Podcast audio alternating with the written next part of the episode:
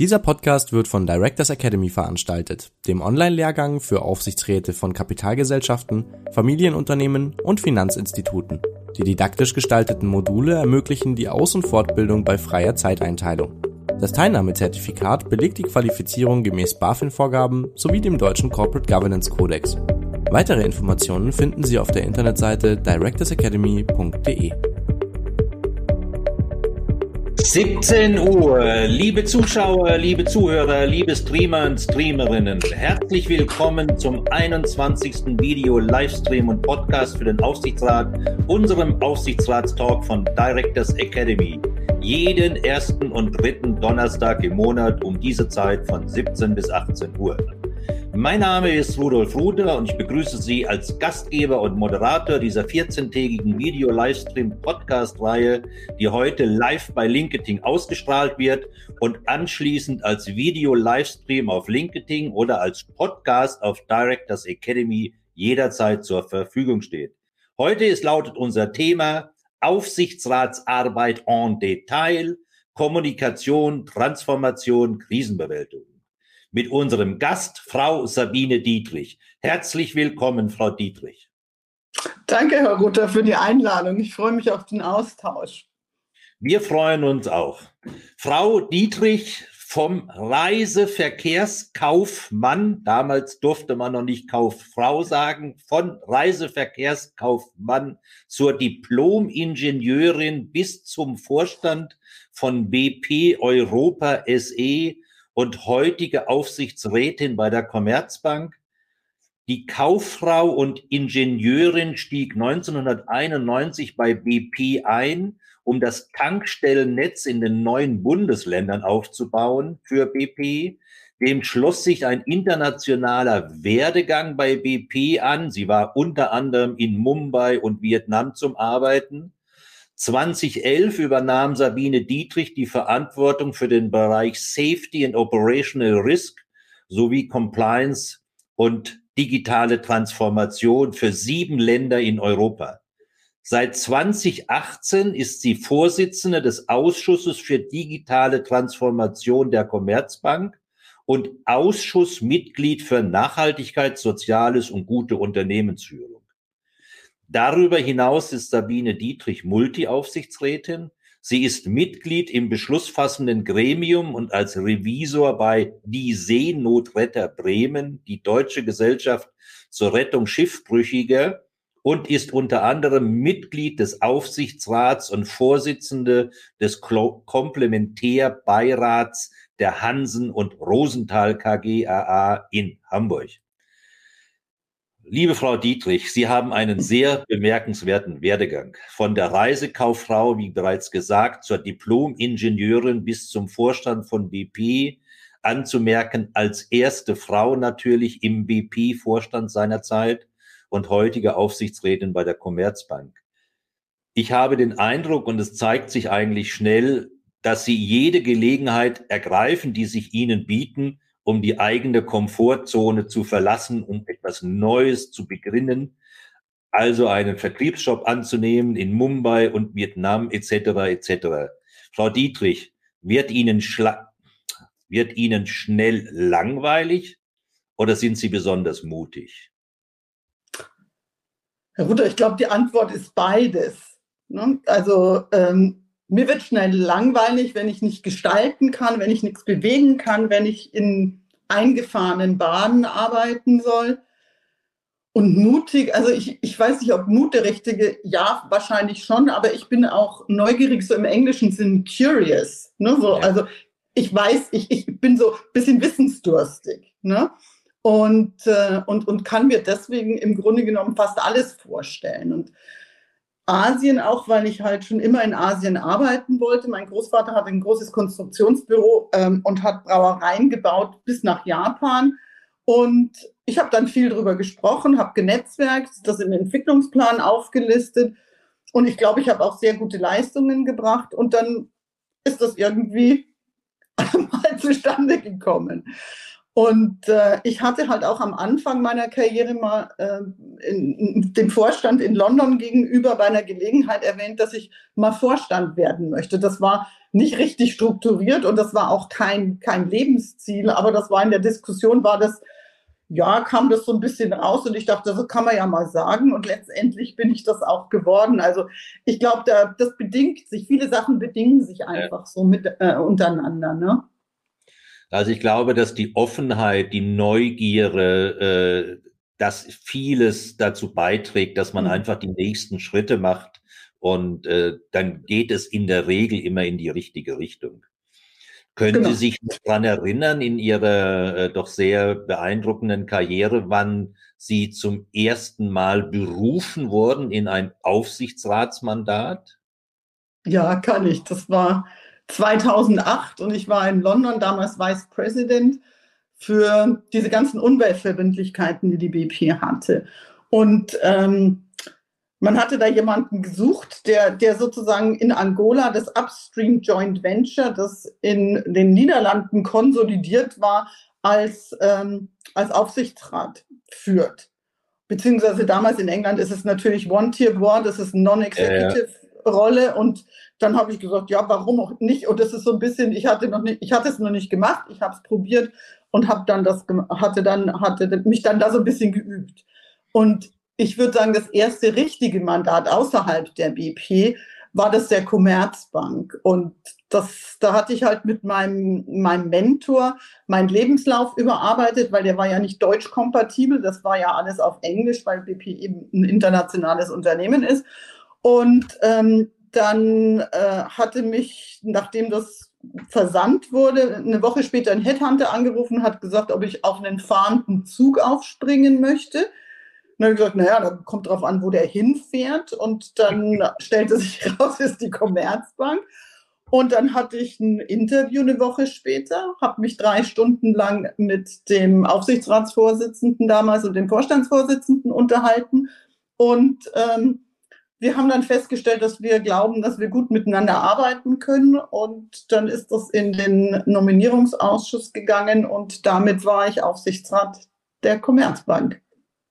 Ja, Respekt. Ist insbesondere deshalb so interessant, weil es ja eine komplett andere Branche ist als da, wo Sie hergekommen sind. Oh. Nicht nur eine mhm. andere Branche mit anderen Problemen, sondern auch anderen regulatorischen Vorschriften, äh, die einfach ein Kreditinstitut, eine mhm. Bank mit bringt. Äh, Sie haben das so schön gesagt, Sie sind angerufen worden, Sie springen auf einen fahrenden Zug und dann saßen Sie plötzlich drin. Äh, und dann haben Sie geübt, haben Sie vorher, das ist immer gut, äh, im Konzern genau. vorher üben. Aber wissen Sie noch, wie Sie bei der, jetzt nehmen wir Commerzbank als erstes Fremdes außerhalb der bisherigen Verantwortlichkeiten tätigen Mitglied eines Aufsichtsgremiums, wie haben Sie sich da vorbereitet in der Schnelle? Ja, also ich sag mal, ich hatte ja bei BP dann so eins zu eins Schulungen wirklich, um, um diese Non-Executive Director und auch diesen Aufsichtsrat ein bisschen zu beleuchten.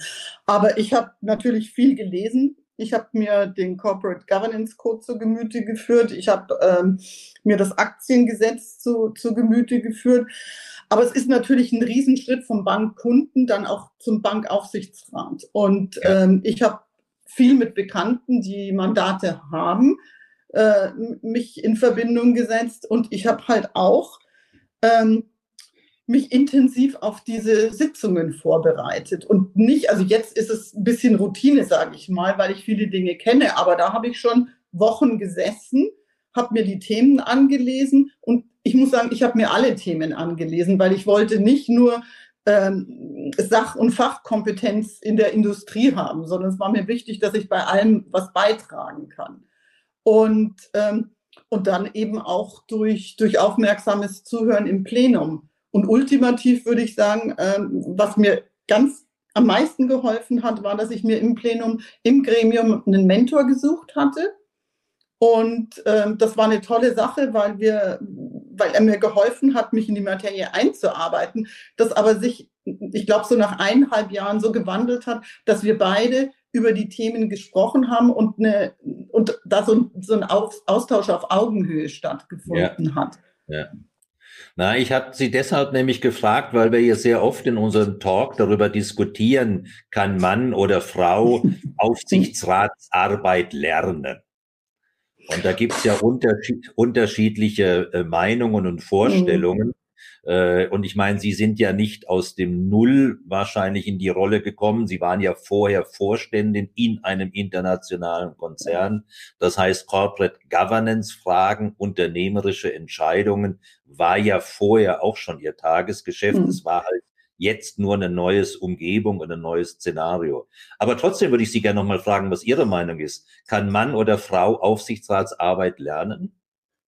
Ich glaube, bestimmte Aspekte kann man lernen. Das ist, und das sind die Sachen, die ich vorher gerade erwähnt habe. Ne? Aber ich glaube, die, die, die Grundvoraussetzungen müssen da sein. Und das ist Kompetenz. Sie müssen kompetent sein, gute Leistungen haben, guten Track Record. Sie müssen wissen, wie ein Unternehmen äh, zu führen ist. Das fängt also an mit Effizienz, Effektivität, Performance Management. Ne? Und äh, sie brauchen auch eine, eine, eine Passung zur, zur Branche, zur Industrie. Und bei der Bank war es eben so, die wollten keinen Banker, ganz bewusst nicht, oder keine Bankerin, äh, sondern die wollten eben aus der Industrie jemanden haben, der für die Industrie auch sprechen kann.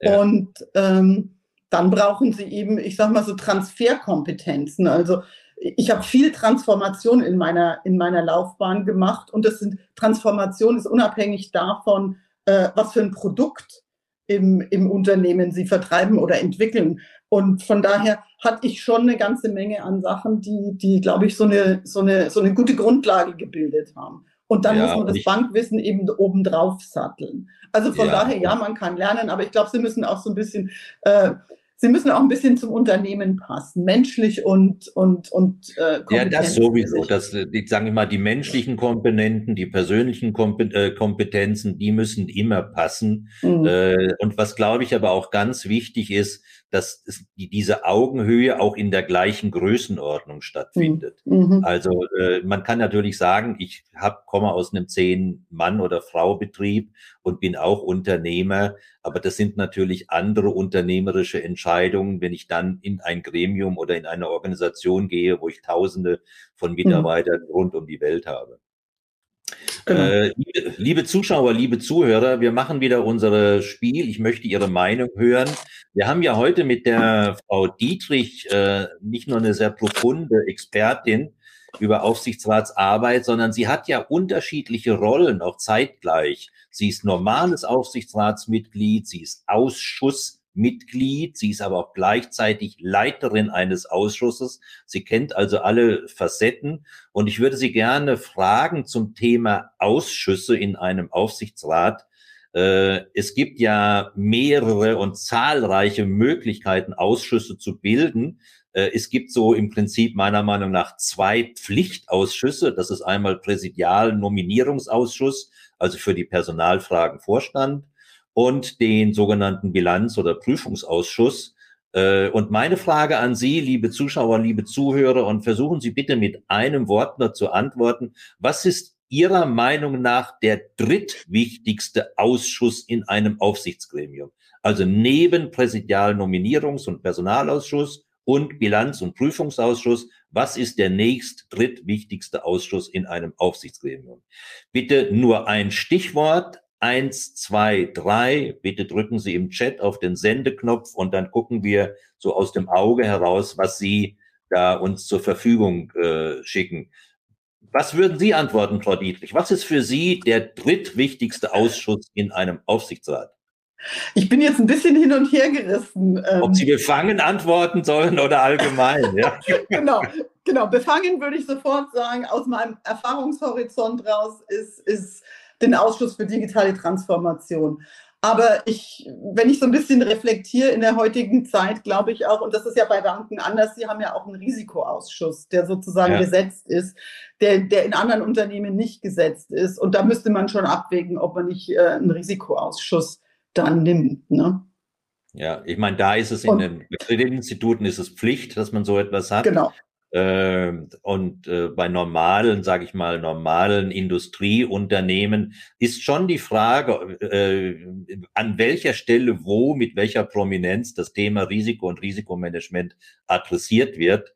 äh, ist es, und das ist ja bei allen Ausschüssen immer die Frage, ist das ein Querschnittsthema, was eigentlich alle angeht, oder ist das so spezifisch, dass man dafür eine spezifische Expertise braucht, äh, um das dann dort abzufackeln. Aber lassen Sie uns zu unserem Thema kommen, Aufsichtsratsarbeit en Detail. Da gibt's ja tausende von Dingen. Und wir mhm. hatten uns in der, in der Vorbesprechung geeinigt, wir wollen das mal an drei wesentlichen Bereichen heute abarbeiten. Das ist der Bereich Kommunikation, der Bereich Transformation und der Bereich Krisenbewältigung. Und äh, meiner Meinung nach passen diese Bereiche ganz gut auf ihre Lebenslauf und auf ihre bisherige Erfahrung, weil sie auf hohem Niveau Erfahrungen gesammelt haben auf allen wesentlichen Ebenen, wie gesagt, als Vorstand, als Aufsichtsratsmitglied, Vorschuss, Ausschussvorsitzende etc. etc. Das heißt, sie kennen intensiv und die jeweiligen Schnitt- und Problemstellungen zwischen den jeweiligen Gremien mhm. und das Problem ist ja eigentlich immer da, wo die Schnittstellen sind, da knirscht es und äh, äh, kommen die Reibungsverluste. Und lassen Sie uns beginnen mit dem Bereich Kommunikation. Früher gab es eigentlich nur die, die Kommunikation zwischen Aufsichtsratsvorsitzenden und Vorstandsvorsitzenden. Und dann hat der Aufsichtsratsvorsitzende die normalen Aufsichtsratsmitglieder informiert und vice versa. Äh, heute gibt es ja bereits in vielen Gremien eher so einen Teamgedanken. Die Summe der Aufsichtsratsmitglieder kommuniziert einzeln verbal, äh, schriftlich mit den jeweiligen Pendants in den jeweiligen Vorstandsteams, also ganz spezifisch der Finanzvorstand mit dem Prüfungsausschussvorsitzenden und vice versa. Äh, wie sehen Sie denn, was ist für Sie so ein, zwei, drei wesentliche Kriterien für eine effektive Kommunikation im Gesamtaufsichtsgremium? Also ich glaube, Voraussetzung ist einfach mal die Bereitschaft und die, die, die Akzeptanz, dass man zuhört und einander zuhört. Ich glaube, ohne das geht es nicht. Und dass man auch weiß, worum es geht. Und das war das, was ich vorher auch gemeint hatte, dass man sich mit den Themen schon intensiv befassen muss und auch mit Themen, die einem nicht, nicht als Spezialwissen ähm, sozusagen bis dato über den Weg gelaufen sind. Ähm, ich würde sagen, grundsätzlich ist eine, ist eine gute, Voraus äh, gute, gute äh, Vorbereitung mit fundierten Fragen wichtig.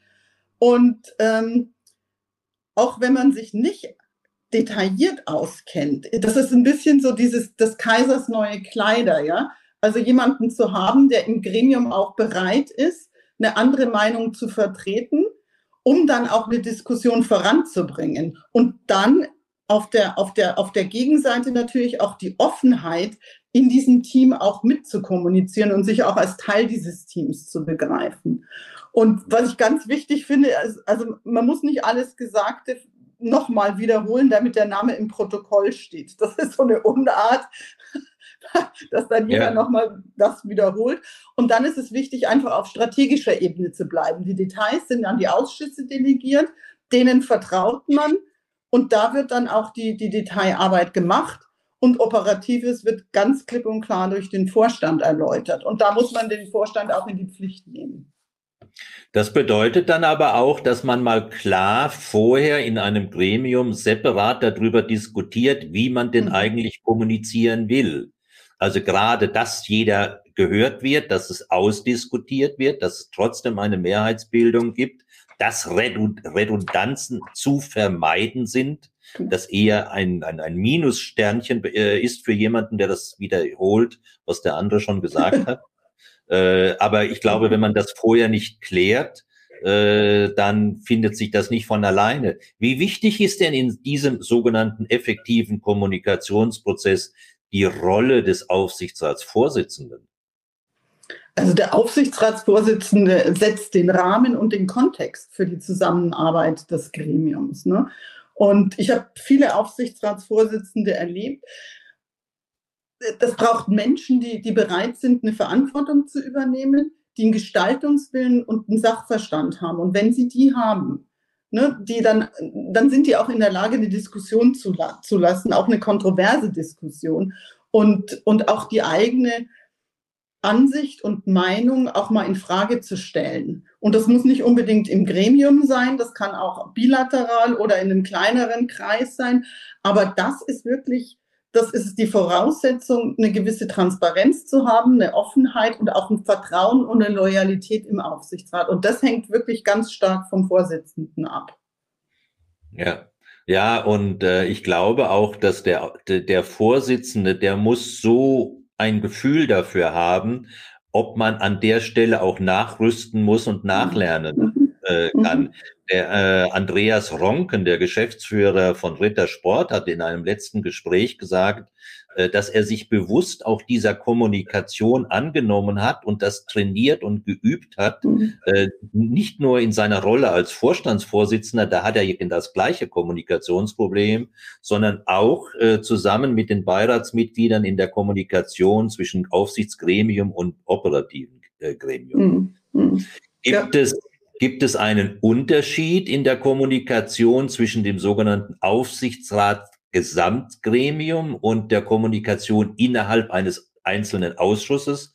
Mal abgesehen davon, dass meistens die Ausschüsse ja personal, personell kleiner bestückt sind als das Gesamtgremium.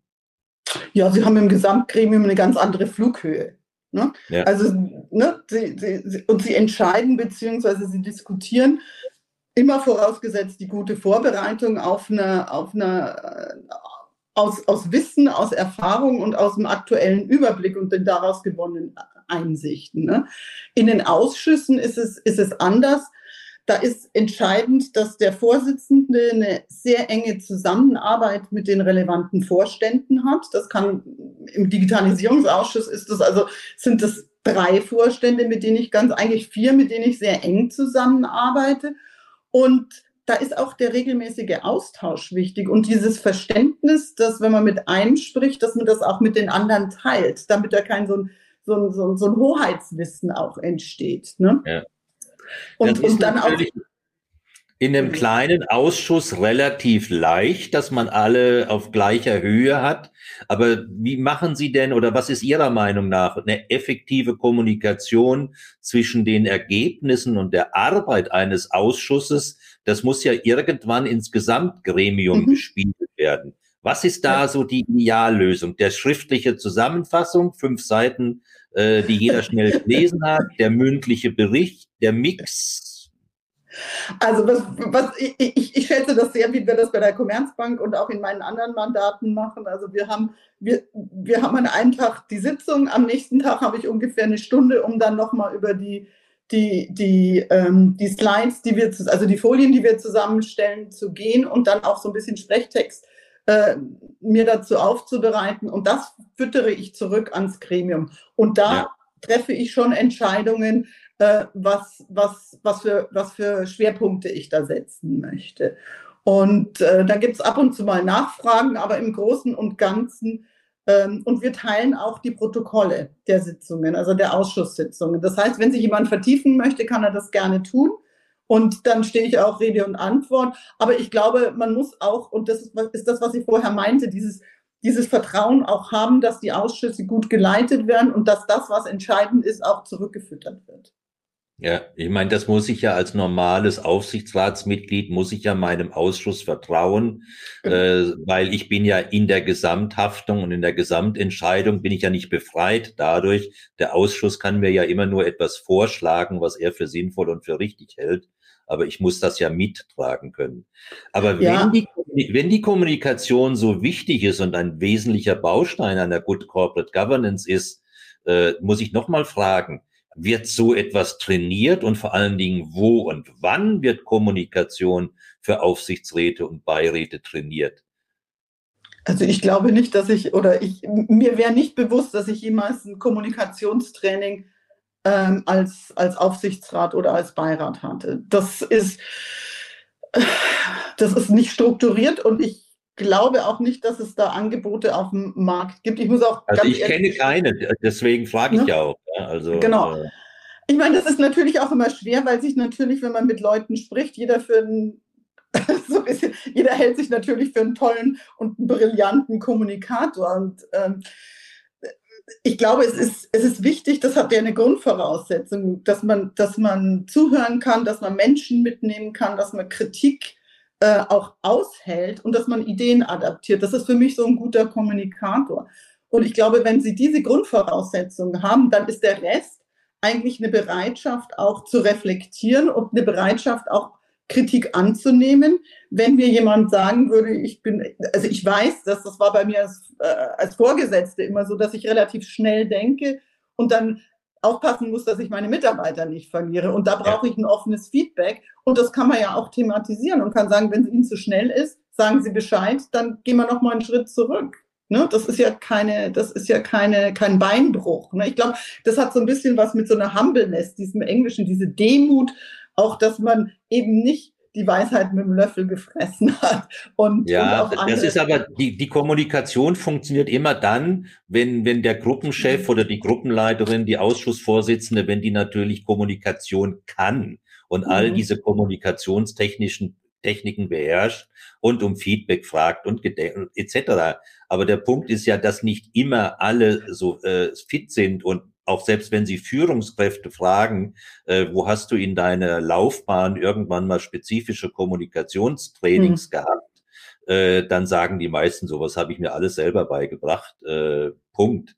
Und vielleicht ja, ist das eine Empfehlung für Good Corporate Governance, dass man einfach mal einen Kommunikationsspezialisten für zwei, drei Stunden äh, in eine Gremiumssitzung ja. holt und äh, dort nicht die Internas diskutiert, aber mit ihm einfach über dieses Thema redet. Ja, halte ich für eine gute Idee. Ich, ich, ich, muss mal sagen, ich hatte, schon, ich hatte schon Kommunikationstraining, aber das war dann wirklich Training nach außen. Wie gehen Sie mit der Presse um? Ne, wie gehen Sie in Krisensituationen ja, ja, um? Und das hat die BP schon sehr nachhaltig für die Sto Vorstände auch trainiert. Ne? Ähm, ich glaube, es ist ein, Bewusstseins, ein Bewusstseinsmachungsprozess und sich da jemand an Bord zu holen, äh, dümmer kann man definitiv nicht werden und das kann sich einfach nur verbessern. Ne? Und es ja, schafft auch, glaube ich, ein gegenseitiges Vertrauen, weil, weil äh, man ja gemeinsam dann durch so eine Kommunikation durchgeht. Ja. Und wir meinen ja die Kommunikation zur Erhöhung der Effizienz und Effektivität in den jeweiligen Gremien. Mhm. Das, was Sie gerade angesprochen haben, Kommunikation nach außen, das ist ja eher so aus dem genau. Blickwinkel genau. legal und äh, Reputation und Abgestimmtheit etc. etc. Äh, das ist zwar auch eine sehr, sehr wichtige mhm. Kommunikation, aber meiner Meinung nach auch ein anderes separates Feld. Lassen Sie uns mal zum Thema Transformation kommen. Mhm. Äh, das ist ja nun, dieses Bußwort ist in aller Munde und mehr als einmal und manche machen dann noch 4.0 dahinter, so mhm. nach dem Motto, dass sie 1 bis 3.0 schon verstanden haben. Äh, und ich weiß, dass äh, für Sie Transformation auch mehr ist als nur ein technologisches Thema. Aber deswegen fangen wir doch mal ganz einfach an. Was bedeutet für Sie unternehmerische Transformation? Also ganz salopp würde ich mal sagen, das ist die selbstbestimmte Veränderung und dann auch die Widerstandsfähigkeit, diese Veränderung durchzuziehen, wenn man ein Zielbild vor Augen hat. Also aus meiner Sicht müssen Vorstände und, und Aufsichtsräte in der Lage sein, sich zukünftige Verhältnisse und auch die Rolle des Unternehmens in diesen zukünftigen Verhältnissen vorzustellen und dann auch zu definieren, wo die Reise hingeht und ein Zielbild dafür auch zu, zu entwickeln. Und das ist natürlich so eine Sache, dass sie einen eigenen Blickwinkel entwickeln müssen als Individuum ne, und das dann auch mit ins Gremium einbringen. Und ähm, ich bin immer ein Freund von gerne extern kalibrieren, wobei ich äh, da nicht drauf abhebe, immer diese, diese, diese üblichen Verdächtigen dazu zu nehmen, sondern da kann man sich auch breiter aufstellen, um einfach ähm, Impulse mit reinzuholen. Und die Erkenntnisse fließen dann in eine langfristige Strategie, die entwickelt wird, ein. Und ähm, ich muss mal mit was aufräumen, weil es gibt ganz viele Leute, die glauben, wenn man so eine Strategie hat, dann kann man die nicht mehr verändern. Ne? Und ich bin so ein Freund dessen, dass notwendige Anpassungen von Strategien, die, die, die sind ja keine Veränderung des Endpunktes, sondern sie sind die Art und Weise, wie man das Ziel erreicht. Und das müssen sie natürlich adaptieren. Und ich glaube, wenn man sich darauf äh, geeinigt hat, dann, äh, dann ist so eine unternehmerische Handlungsfähigkeit auch gegeben und die betrifft Vorstand und Aufsichtsrat. Ja. Also da würde ja. ich den, würde ich keinen aus der, aus der, ähm, aus der Verantwortung entlassen. Aber vielleicht noch mal ganz am Anfang sagten Sie selbstbestimmte Veränderung. Ich glaube, das mhm. ist ein wesentlicher Kernpunkt, weil das bedeutet ja, dass ich Fantasie habe, den Blick nach vorne kreativ bin, äh, mhm. sonst kann ich ja nicht selbst bestimmen, weil die viele Unternehmer sagen ja gerade jetzt in dieser Zeit, ja, mit Selbstbestimmung, das ist ja alles ein, ein Ende. Wir haben Dutzende von Krisen, das die, äh, diskutiert jemand anderes oder entscheidet jemand anders, ob ich jetzt in der Ukraine weiterhin Geschäft mache oder in Russland oder, oder, oder, was alles hat. Und ich glaube, das ist dann nicht Transformation, sondern das ist einfach nur Reaktion auf gegebene, veränderte äh, Szenarien. Sie hatten gerade noch einen anderen Begriff gesagt, den möchte ich gerne, dass Sie den vielleicht noch mal ein bisschen erläutern, dass Sie sagen, wünschenswert wäre eine öfters oder eine äh, nicht so zu selten stattfindende externe Kalibrierung. Mhm. Nicht nur mit den üblich Verdächtigen. Können Sie das mal ein bisschen weiter ausführen, was Sie damit meinen? Ja, ich sag mal, es gibt natürlich Beratungsfirmen, die, die, die darauf äh, spezialisiert sind, ähm, die Strategie Entwicklung zu begleiten. Ja, das sind ja. dann äh, sehr große Unternehmen, die ähm, nicht unhäufig äh, auch nach so einem, wie sagt man so im Englischen sagt man Cookie Cutter, diese Ausstecher lässt, ne? Und, äh, dann immer so das Modell nehmen und das da drauflegen. Und von daher, sie kriegen dann ganz andere Impulse. Und ich finde immer, es gibt, es gibt ganz interessante Leute, ähm, wenn man mal so ein bisschen breiter guckt, die, die Zukunftstrends äh, eruieren und die auch relativ gut voraussagen können. Und solche Leute sich mal zu holen, um zu sagen, ich entwickle jetzt nicht mein Geschäftsmodell weiter, so wie ich mir das vorstelle und wie man das die Berater, die, die natürlich auch in diesen Modellen unterwegs sind, sagen, sondern ich gucke einfach mal, wer, das kann ja relativ schräg sein, um dann zu sehen, passt das vielleicht? Ist da wirklich irgendwas, was mich auch vom Wettbewerb abhebt? Und das versuchen dann einzubauen und zu diskutieren. Und ich finde, ja, ja. das, da ist der Mut nicht so groß. Und da würde ich mir wünschen, dass da ein bisschen mehr ja, Aufbruchstimmung und auch Abenteuerlust und Neugierde da ist, um, um das Unternehmen voranzubringen oder die Unternehmen voranzubringen. Ich glaube, man muss das auch trennen, weil ich brauche auf der einen Seite vielleicht, wenn ich noch nicht so oft erfahren bin und nicht die Stäbe dafür habe, Berater, die mir helfen mhm. in diesem Prozess Strategieentwicklung, Strategieumsetzung, Strategieformulierung, weil das ist ja für eine große, komplexe Organisation auch nichts, was man am Wochenende macht.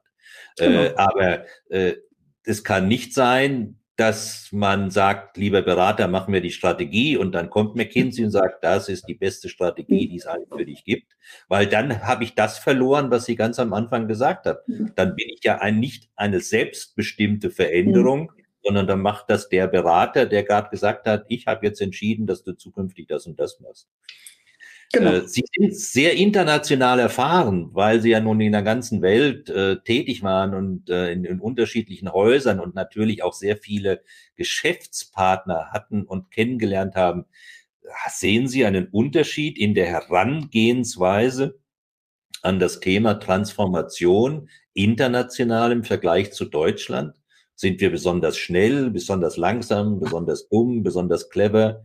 Was machen andere in der Welt anders als die durchschnittliche deutsche Unternehmen? also eindeutig, ein, kann ich eindeutig be be beantworten, ähm, ja, wir sind anders. Wir sind als Kultur anders. Und ähm, kulturell sind wir sehr in so einem Beharrungsvermögen äh, verhaftet. Also wir, wir interpretieren als, und ich spreche jetzt wirklich sehr breit, ne, als, als Deutsche, wir, wir, wir interpretieren Veränderungen häufig negativ und setzen die gleich mit Mitarbeiterabbau gleich. Und ich glaube, das rührt so ein bisschen aus dieser, dieser, dieser Uncertainty Avoidance, also dieser Unsicherheitsvermeidung. Es gibt ja, es gibt ja Hofstädter, der, der, der diese, diese kulturellen Aspekte oder diese Unterschiede in den, in den Kulturen mal analysiert hat. Und ja. wir haben einen relativ hohen Score auf dieser Uncertainty, also dieser Unsicherheitsvermeidung. Und ich glaube, das kommt auch daher, dass man eben nicht weiß, wir sind ja alle gerne Ingenieure und sehr präzise und wir wollen alles 100% oder 150%ig machen, bevor wir es ausrollen. Und ähm, da ist auch eine Angst oder eine, eine, ein Verhalten sein dahinter, weil man eben nicht weiß, wo die Reise hingeht. Ne? Also wenn ich weiß, wo die Reise hingeht, kann ich das mit viel mehr Entschlossenheit machen. Und man möchte ja auch nichts falsch machen. Ja? Äh, und das, das müssen wir, glaube ich, wieder lernen. Und, und ich, ich lebe immer so nach dem Motto, ähm, wenn noch keiner die Reise angetreten hat, dann ist es immer das Beste, der Erste zu sein, weil, weil dann hat man den Vorteil, dass man eigentlich gar nichts falsch machen kann, weil es gibt ja noch keine Benchmarks und keine Vergleichsmöglichkeiten. Ne? Und von daher diesen Mut zu mehr Aufbruch und auch mehr ähm, ja, Transformation hin zu, zu, zu eben neuen auf den Weg zu bringen. Also das würde ich mir schon wünschen. Ja. Äh, Transformation hängt ja eng mit dem Thema Digitalisierung zusammen. Und wir mhm. hören Land auf, Land ab immer den Vorwurf, dass deutsche Aufsichtsräte sich mit dem Thema Digitalisierung noch immer schwer tun. Äh, was ist denn Ihre Meinung? Äh, wo sind denn die Schwachstellen, auch beim Vorstand und beim Aufsichtsrat, in diesem Bereich Transformation Schrägstrich Digitalisierung. Was müssen wir da nachrüsten, dass wir auf der Seite einfach besser werden? Also ich glaube, was wichtig ist, ist einfach diese Erkenntnis erstmal, ja, dass man was verändern muss.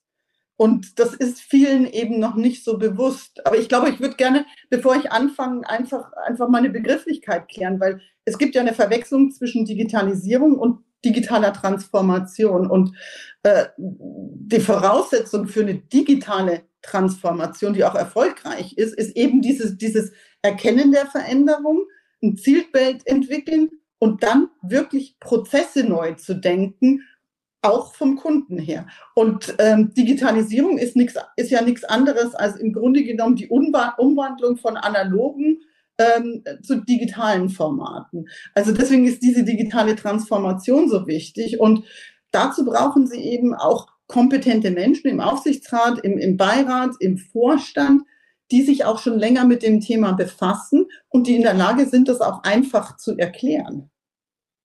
Ja, da sind wir wieder beim Thema Kommunikation. Ja, äh, sowohl ja. vom Vorstand zum Aufsichtsrat als vice versa. Äh, und ich glaube, dass halt bei, wie bei allen anderen Themen auch, wir äh, Augenhöhe haben müssen in der thematischen Durchdringung bei dem Thema, äh, sowohl im Vorstand als auch im Aufsichtsrat. Und wir haben in, äh, im Dezember, in dem letzten Dezember-Termin Sebastian Hakelmacher bei uns als Gast, der ja nun bekannt ist für seine etwas doch sehr humoristischen äh, Sätze und Erkenntnisse, was Aufsichtsräte und Vorstände angeht. Und der hat, und der hat mal etwa in der Vergangenheit gesagt, der Aufsichtsrat soll den Vorstand daran hindern, etwas falsch zu machen, ohne selbst zu wissen, was richtig ist. und äh, also das trifft's, glaube ich, beim Thema digitalisierte äh, oder digi, äh, mhm. digitale Transformation eigentlich äh, schon sehr deutlich. Aber so spontan, äh, was können Sie einem Aufsichtsrat äh, mit auf den Weg gehen, wie er sich in dieser Fragestellung Transformation fit machen kann? Ich meine, es, es, hat ja nicht jeder wie Sie 20, 30 Jahre Berufserfahrung zum Thema Transformation. Nee, aber ich sag mal, es gibt ja, also ich bin ein großer Freund, Freund von, von, äh, von, von dem Herrn Plattner, der hat ja dieses Open HPI, also dieses Institut, ja. äh, in, äh, ins Leben gerufen. Da können Sie für umsonst, können Sie sich über Digitalisierung, über digitale Formate, über Cybersecurity schlau machen. Und dann können Sie, und das ist ja auch immer für, für Deutsche sehr wichtig, hinterher kriegen Sie dann auch noch ein Zertifikat. Und ähm, ich finde, dass man einfach äh, auch eben wächst an den Herausforderungen und sich auch da schlau machen muss. Ich, ich, ich, kannte das ja auch nicht alles vorher. Ich bin ja auch kein Programmierer. Ich habe noch ein bisschen Unterstützung oder was heißt, ich habe Unterstützung durch meinen Mann, den kann ich fragen, weil der, der, der kommt aus der IT-Branche. Aber das selbst mein Mann macht diese, diese, diese, diese Fortbildungen in diesem Open ähm, HPI. Und ähm, ich glaube, dass, da muss man schon an die Eigenverantwortlichkeit auch der, der, der, ähm, der Aufsichtsräte, die sind ja, es ist ja auch, man ist ja auch selbstständig. Also ich muss mich auch selbst weiterbilden. Da muss man einfach ein bisschen breiter gucken. Und ähm, es schadet auch nicht, einfach irgendwo mal hinzugehen zu einem Spezialisten und mal sagen, zu sagen, kannst du mir das mal erklären? Da bricht man sich keinen Zacken aus der Krone und kommt hinterher schlauer raus und hat vielleicht noch jemand kennengelernt, der einen für den Rest seines Lebens äh, unterstützt oder mit dem man indem man einen Freund gewonnen hat oder ja. so. Das sind ja immer alles so, so, das ist ja nicht so eindimensional, ja, ja. dass man nur Das ist, glaube ich, aber die, eine, eine wichtige Aussage, dass man Eigenantrieb haben muss, Eigenengagement, um zu erkennen, an welcher Stelle man äh, äh Nachrüstbedarf hat, Wissensdefizite, an denen man noch lernen muss. Und äh, wenn das nicht aus der Person selber herauskommt, es kommt niemand, der sagt, äh, Sie sind an der Stelle dumm und wir empfehlen Ihnen jetzt folgenden Fortbildungskurs. Lassen Sie uns genau. zum Bereich Krisenbewältigung kommen. Sie sind jetzt nun die sehr, sehr erfahren in substantive Krisen und viele von uns können sich sicher an die eine oder andere BP-Krise erinnern, die durch die mhm. Medien gegangen sind. Aber auch in anderen Organisationen haben sie die Krisen gemanagt. Sie waren nicht umsonst verantwortlich für die Bereiche Compliance, Safety und Operational Risk und äh, haben viele Jahre Unvorhergesehenes gemeistert, Dinge, die sie wahrscheinlich ein Jahr vorher gar nicht davon geträumt haben, dass das passieren kann. Mhm. Äh, was war denn für Sie, wenn das überhaupt möglich ist, die anspruchsvollste Krise, die Sie in den Griff bekommen haben? Also ich sag mal, ich, ich habe ich hab lange überlegt, weil es gab natürlich auch den Golf von Mexiko, aber da ist so viel drüber ge geschrieben und gesprochen worden. Ich würde gerne eine, äh, äh, eine, Krise referenzieren, die menschlich für mich am anspruchsvollsten war. Und das war ähm, 2013 die Geiselnahme ähm, auf einer algerischen Flüssiggasanlage. Und ich war als europäischer Vorstand zuständiger, was Sie gesagt hatten, ja unter anderem auch für Risikomanagement. Da gehört Krisenmanagement dazu. Und wir machen natürlich, wir hatten immer regelmäßige Übungen gemacht. Und in dem Fall hat mich so mitten in der Nacht ein Anruf ereilt, ähm, ob ich bitte die Koordination übernehme für die Rückholung von sechs Geiseln und einem Body nannte sich das, also jemanden, der zu Tode gekommen ist. Und äh, die, die amerikanischen sozusagen als Liaison ähm, auf, in Rammstein zwischen den amerikanischen äh, Streitkräften, den Botschaften und, und BP in London dann fungiere. Und das war schon, äh, also das hat mich schon mitgenommen.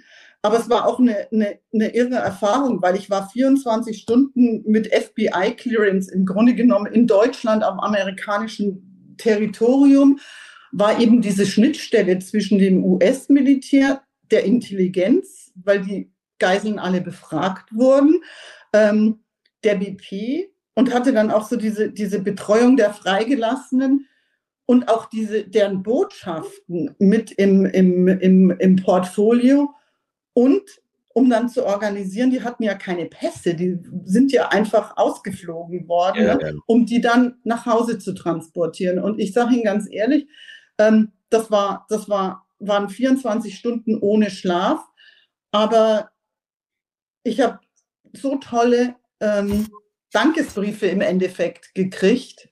Und das war so menschlich, menschlich ähm, rewarding. Ich weiß gar nicht, wenn man das ja, dass sagt, Ihnen das so, nicht mehr das aus, ne? dem, äh, aus dem Kopf geht. Das verstehe ich genau. sofort. Genau. Das ist ja natürlich jetzt ja. eine sehr Extremsituation ja. und sehr spezifisch. Äh, und ich meine, für Risikomanagement und Risikoprozesse und Risikoabarbeitung ist ja der Vorstand und das Management zuständig. Äh, Sie waren ja damals Mitglied des Management, aber kommen wir mal zu unseren Aufsichtsräten, die ja nun sich vor zahlreich überlappenden Krisen und Herausforderungen im Moment befinden. Wie, was ist denn der Beitrag des Aufsichtsrates für solches Krisenmanagement? Was kann der machen? Was soll der machen? Wie kann sich ein Aufsichtsrat auf Krisenmanagement vorbereiten?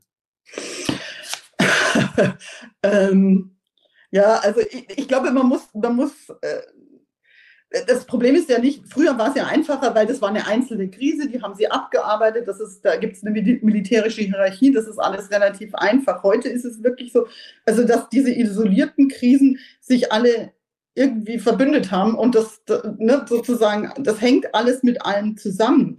Und ähm, wir haben ja noch zusätzliche Krisen, über die wir gar nicht sprechen. Und ich finde, es ist wichtig, dass die Aufsichtsräte verstehen, dass es sehr komplex ist, dass man diese Komplexität bis zum gewissen Grad runterbricht und auch Fragestellungen in der, in der reduzierten Komplexität isoliert erstmal betrachtet, aber immer zusammen in, in diesen, in diesen, ähm, in diesen Gesamtkontext dann wieder einordnet. Und wenn man das alleine nicht schafft, dann muss man sich auch jemand dazu holen. Also bei der Bank gibt es jemand, der ist äh, hochkompetent, das ist der Risikovorstand. Die machen das großartig, so große Dinge klein zu zerlegen und auch für Diskussionen zur Verfügung zu stehen. Dass das nicht jedes Unternehmen hat, ist auch klar. Aber äh, viele Unternehmen, ich habe äh, bei Hansen und Rosenthal, ich komme gestern aus einer Sitzung mit dem Beirat, wo wir über die Ukraine gesprochen haben. Da ist jemand drin, der, der von der Militärakademie in Hamburg ist. Da ist jemand, der ist aus, der ehemals aus dem Kanzleramt. Da ist ein äh, Investor mit drinne. Also da kriegen Sie eine ganz breite Sicht und können sich eine Meinung bilden. Und ich glaube, das ist wichtig, was wir als Aufsichtsräte tun müssen. Erstmal, dass sie kleine Partikel zu zerlegen und dann wieder zusammenzusetzen. Und das kann intern sein, das muss, kann aber auch extern sein. Es gibt ganz viele ähm, Foren, in denen man sich informieren kann. Und das ist eben, das ist, wir hatten das, ich hatte das ja vorher schon gesagt und Sie haben das ja auch bestätigt wir sind selbstständig. Wir müssen selber gucken, wo wir Informationen herkriegen. Und wir müssen einfach auch mal äh, ja, die Arme ausstrecken und, und gucken, äh, wo fühle ich mich am wohlsten und wo ja, glaube ich, dass die Information am besten ist und uns die holen. Einer unserer äh, Zuschauer schreibt zu Recht, äh, Komplexität kann nicht reduziert werden, man kann es nur annehmen. Und mhm. ich glaube aber, dass man ganz wichtig nochmal unterstreichen muss, nicht nur, weil es auch im Gesetz steht, dass der Aufsichtsrat fürs Risikomanagement als Prozess zuständig mhm. und verantwortlich ist. Äh, man kann diese Krisenbewältigung und Risikomanagementprozesse allgemeiner Natur überprüfen, ob sie installiert sind, ob sie verstanden worden sind, äh, ob man damit umgehen kann. Einer unserer Zuschauer fragt auch, das bezieht sich zwar auf das Thema Transformation von vorhin, aber passt im Prinzip auf Risikomanagement genauso.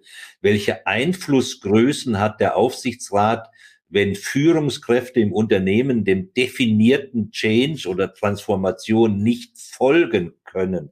Also jetzt keine Verweigerung, sondern einfach nicht mhm. folgen können.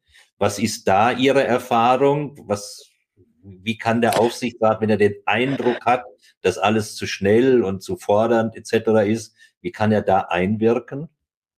Also ich mache das ja im, im, im Ausschuss zum Beispiel digitale Transformation, habe ich ja auch Arbeitnehmervertreter. Und wir versuchen immer, oder ich versuche immer schon rauszukriegen, wo, wo kriselt wo ist da, wo ist da noch ein Widerstand, wo muss man, wo muss man besser kommunizieren. Und das thematisieren wir dann schon im Ausschuss und gucken auch, dass wir dann Feedback kriegen vom Vorstand, wie das aufgenommen worden ist, was für Aktivitäten da sich daraus entwickelt haben und äh, wie dann auch die Einschätzung der Arbeitnehmervertreter zu dem Thema ist. Und ich glaube, das ist dieser Loop, den man einfach machen muss, dass man manchmal, was ich vorher gesagt habe, operativer reingeht, aber eben nicht operativ arbeitet, sondern nur versucht zu verstehen, ist das in Ordnung oder gibt es da vielleicht eine, ein, potenziell, ein potenzielles Gap, das man schließen muss und dann die Verantwortung wieder dem Vorstand und den, und den ähm, Bereichsvorständen und Bereichsleitern übergibt und ja. sagt, okay, und dann erzähl uns hinterher, was du da draus gemacht hast. Ja, also, das heißt, wie immer aktiv das Thema erkennen und aktiv genau. eingreifen genau. und sich schlau machen, dass man es richtig analysiert und verstanden hat.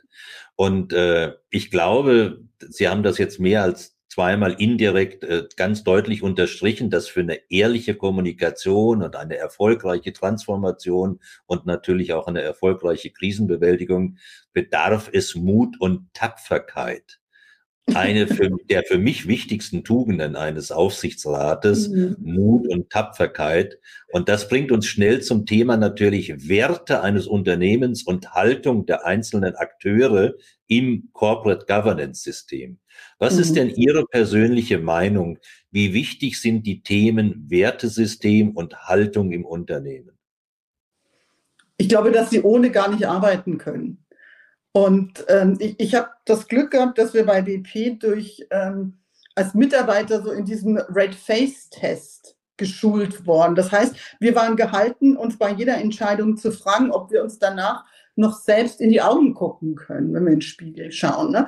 Beziehungsweise, ob wir damit leben können, wenn die Handlung durch Zufall als Aufmacher in der Bildzeitung stünde. Ja. Ne? Und das ist, das finde ich, ist eine ganz einfache äh, Unterstützung und auch so eine Kalibrierung in der Entscheidungsfindung und auch eine Haltung einzunehmen. Und manche Dinge, die man, die man äh, entscheidet, sind vielleicht nicht sehr populär, aber wenn ich eine Haltung dazu habe und die gut begründen kann, dann äh, bin ich auch in der Lage, die zu verteidigen. Also das ist, das, das finde ich, ist, ist, ist, ist unabdingbar. Was glaube ich aber auch wichtig ist, äh, dass man darüber spricht, weil jeder Mensch hat Werte. Es gibt keine Menschen, die kein eigenes Wertesystem haben. Jeder hat eine Haltung. Ist nur die Frage, ob das Wertesystem des Einzelnen und die mhm. Haltung des Einzelnen auch in der Summe gewünscht, gefragt und natürlich äh, unterstützend wirkt. Und dann sind wir wieder dabei, dass man darüber reden muss und äh, darüber kommunizieren genau. muss. Äh, auch wenn uns die Zeit schon fast wegläuft, aber will ich trotzdem noch eine Frage stellen. Ich meine, Mut und Tapferkeit kriegt man ja nicht in die Wiege gelegt. Oder weiß ich nicht, vielleicht ist das auch ein Gen und einer hat mehr und einer hat weniger. Äh, was glauben Sie denn? Wo, wo kommt Mut und Tapferkeit eines einzelnen Aufsichtsratsmitglieds her? Also ich glaube, ein gutes Selbstvertrauen ist, ist, ist, ist, ist, eine, ist, eine, ist eine prima Basis dafür. Ne? Und, und auch diese eine Unabhängigkeit, also unabhängig davon zu sein, ähm, eine, eine, ähm, also keiner von uns darf darauf angewiesen sein, die, diesen Job als Aufsichtsrat zu brauchen, um finanziell überleben zu können. Ne? Und dadurch haben sie eine Unabhängigkeit und sie bringen ihren, ihre Erfahrung ein in der Breite und der Tiefe und, und der Mut ist eben auch, äh, es gibt nicht die richtige Entscheidung. Das stellt sich immer erst hinterher raus, nachdem sie die Entscheidung getroffen haben. Aber eben auch sich die Demut, so, so diese, diese, diese Demut dann zu haben, hinterher, retrospektiv dann zu sagen, okay, hätte ich vielleicht nächstes Mal, mache ich es dann anders, weil das und das eben nicht so, so, so rund gelaufen ist. Ja. Ich meine, äh, mutig und tapfer zu sein heißt ja nicht, dass man wie ein Hasardeur äh, alle Risiken eingeht, sondern genau. dass man eine Handlung äh, stattfinden lässt, obwohl man Angst davor hat, in einer Unsicherheit. Und mhm. Unabhängigkeit mhm. ist auch für mich das absolute Zauberwort, äh, was mhm. alles äh, drastisch erleichtert. Nicht nur, weil es im Gesetz drin steht, dass wir zwei unabhängige äh, Aufsichtsratsmitglieder brauchen, sondern weil es einfach in der Summe die Qualität erhöht. Und wir haben ja schon positive Entwicklungen der Gestalt, äh, dass wir in einigen Organisationen schon etwas eingeführt haben, was international schon äh, mehr äh, verwendet wird. Das ist der Chief Independent Officer. Insbesondere mhm. dann, wenn der Aufsichtsratsvorsitzende äh, nicht unabhängig ist, weil er der mhm. Vertreter der Mehrheitsaktionäre ist oder selber Eigentümer ist, äh, etc. etc. Mhm. Lassen Sie uns mal den Blick in die Zukunft werfen. Wir haben noch sieben Minuten. Äh, wir haben so viele äh, Themen natürlich in der täglichen Aufsichtsratsarbeit en Detail heute nicht angesprochen. Und das wäre natürlich auch wert, dass wir dieses tun würden. Äh, was sehen Sie denn mit Ihrer langjährigen Erfahrung, und Sie sind ja auch schon lange Aufsichtsrätin, welche wesentlichen Veränderungen wird es in der Zukunft geben in der Aufsichtsratsarbeit en Detail? Dass globale Risiken im Boardroom angekommen sind. Ich glaube, das wird die große Veränderung sein und dass, dass dafür ein geopolitisches Verständnis und auch ein Verständnis für, für globale Zusammenhänge benötigt wird. Und dass dafür natürlich auch eine Kompetenz und, und Erfahrung im Aufsichtsrat vorhanden sein muss. Und das heißt, dass sie auch ähm, über die Grenzen Europas hinaus vielleicht gucken müssen als, ja. ähm, als, als Unternehmen oder als Gremium. Ne? Und, Dann brauche ähm, ich aber auch geopolitische Kompetenz in meinem Gremium. Ja Äh, und dann komme ich vielleicht zu einem ganz einfachen, primitiven Instrument, äh, dass ich in meinem Gremium Englisch sprechen muss oder eine Da- andere Das wäre die nächste internationale Schlussfolgerung. eine Ja. andere internationale Sprache, weil wie kann ich äh, Menschen mit einer geopolitischen Mhm. Expertise aus Asien oder Indien äh, in meinem Gremium haben, die dann zufälligerweise vielleicht noch Deutsch sprechen? Das wird es dann wahrscheinlich gar nicht geben. Ja. Genau. Oder Simultanübersetzungen, wie wir es bei BP hatten. Weil, ne, ich sag mal, Deutsch Das ist- das ist- nicht unbedingt. Das ist immer ein großer Aufwand natürlich. Äh, Ich kenne das auch von vielen internationalen Mhm. Aufsichtsräten, äh, wo die Organisationen sich das auch leisten können, weil das ist ja nun Ja. auch ein finanzieller Impact, äh, simultan Übersetzungen zu haben. Aber schauen wir mal. Lassen Sie uns in den verbleibenden fünf Minuten, ich muss noch ein Thema ansprechen, was mir einfach auf der Seele liegt. Äh, Ich hatte das vorhin schon gesagt, aber Sie sind Mitglied im obersten Legislativorgan der Deutschen Gesellschaft zur Rettung Schiffbrüchiger. Die Seenotretter. Ja. Und äh, das verwundert mich ein bisschen, weil Sie sind Hochleistungssportlerin im Schwimmen. Das erscheint mir jetzt befremdlich, dass Sie sich auch noch um Schiffbrüchige äh, handeln. Also Krisenbewältigung auch im privaten Bereich. Äh, Mhm. Warum sind Krisensituationen für Sie so reizvoll? Also ich glaube gar nicht, dass ich das als Krise immer wahrnehme, sondern ich, ich sehe das einfach als, als Potenzial zur Verbesserung. Ne? Und, und deswegen, also Krisen sind ja, sind ja wirklich fürchterliches, was über uns hereinbricht. Und ich bin mir noch nicht sicher, dass ich wirklich, ähm, ich habe die Ölkrise, kein Auto auf der Straße in den 70ern, ja, die habe ich als Kind noch mitgemacht, aber äh, die Asienkrise, ich bin wegen, wegen der Asienkrise Ende der 90er aus Vietnam zurückberufen worden. Und ja, die Dotcom-Krise und das Jahr 2000, das, das habe ich dann auch noch mitgemacht. Aber das war für mich alles nie existenziell, sondern das war für mich sowas, eine Chance zur Erneuerung und eine Chance, äh, dass man aktiv nach einer Verbesserung sucht und dass man aus Fehlern lernt und, und die in Zukunft vermeidet und, und, und die Zukunft auch besser voraussehen kann. Also von daher, ich glaube einfach, das ist so ein bisschen in mir drin. Ich würde, ich würde gelangweilt sein, wenn sich nichts verändert. Und von daher finde ich Krisen gar nicht als so, als so schlimm, sondern eher als so, ja, ein Mittel zum Zweck, dass sich was bewegt. Ne? Ja, ich glaube, das ist eine sehr interessante, auch äh, persönliche Haltung, die einfach Mhm. auch zeigt für, für, für Kreativität, für, für Innovationsfähigkeit, dass man negative Ereignisse nicht sofort als depressives Erlebnis äh, mitnimmt, Mhm. sondern tatsächlich, wie Sie es formulieren, als Challenge für die Verbesserung. Äh, Und irgendein Schlauer, ich habe das schon mal zitiert, hat mal gesagt, wer sich sein persönliches Scheitern nicht vorstellen kann, der hat einfach zu wenig Fantasie. Äh, Frau Dietrich, kurz vor dem Schluss, äh, ich frage immer meine Gäste, was war Ihrer Meinung nach der Aufreger in den letzten Wochen in der deutschen Corporate Governance Landschaft? Positiv Ich weiß nicht, ob ich es auf die letzte Woche oder auf die letzten Wochen runterbrechen kann, aber ich sage Ihnen ganz ehrlich, Was Ihnen spontan einfällt. Umtreiben tut mich die kontinuierlich ansteigende Regulatorik, weil ich finde, das ist so, ne, man, Verfehlungen Einzelner werden sozusagen als Kollektivschuld dann durch eine delegierte regulatorische, so einen regulatorischen Rundumschlag erledigt. Und wir haben mehr Regeln, mehr Bürokratie und äh, dann kreieren wir so ein Überwachungssystem, in dem die Überwachung, also in dem jetzt wir als, Über als Aufsichtsrat oder als Wirtschaftsprüfer dann wieder überwacht werden. Also das ist so ein bisschen völlig, völlig absurd, dieses System. Und das ist ein Aufreger. Ja, Der wird auch noch ein also, bisschen aufregend bleiben. ja, mein Aufreger äh, der Woche, da würde ich spontan Julia Hamburg äh, nennen. Äh, äh, Deutschlands größtes Familienunternehmen Volkswagen ist ja immer gut äh, für deutsche Corporate Governance äh, Expertise. Und äh, Julia Hamburg ist ja Vize-Ministerpräsidentin in Rheinland, äh, nicht in Rheinland-Pfalz, sondern in ja, genau. Äh, so, und Oder sie ist jetzt äh, in den Aufsichtsrat von Volkswagen, weil natürlich Äh, Niedersachsen, das ist das Bundesland, das ist äh, Niedersachsen aufgrund seiner Anteile das Recht auf zwei Aufsichtsratsmandate hat. Das war in der Vergangenheit immer der Ministerpräsident und entweder der Finanzminister oder der Wirtschaftsminister.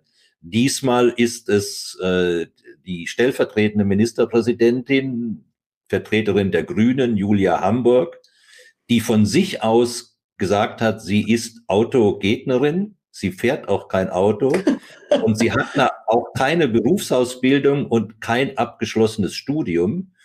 Und äh, das ist etwas, was ich mal vielleicht separat mit wem auch immer mal diskutieren würde über die fachlichen Kompetenzen in öffentlichen Unternehmen mhm, äh, ja. in Deutschland, weil das tut der ganzen Diskussion sicher nicht äh, positiv, mhm. aber äh, es ist halt wieder Volkswagen.